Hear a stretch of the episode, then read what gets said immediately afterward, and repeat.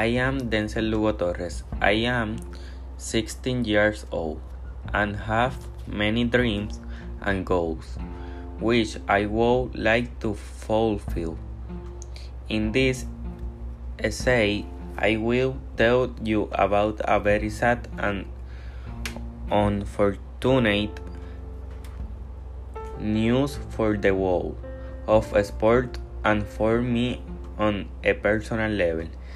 The passing of Kobe Bryant and his daughter Gianna in a helicopter accident affect me emo emotionally. In Italy, he could not believe the news that the new media were spreading. This news caused me a lot of sadness, since Kobe was one of my favorite NBA basketball players. From him, I, I learned to make a good selection of shots to the basket and various defense techniques. techniques.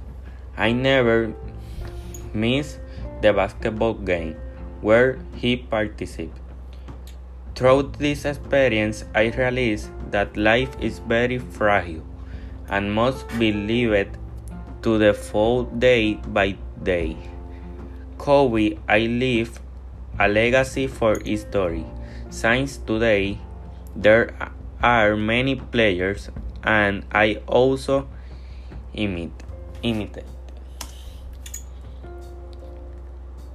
The play and learn learned their fundamental and college. But the most important lesson I learned from this experience was life has to be lived as well as possible and I will fight to achieve my dreams and goals.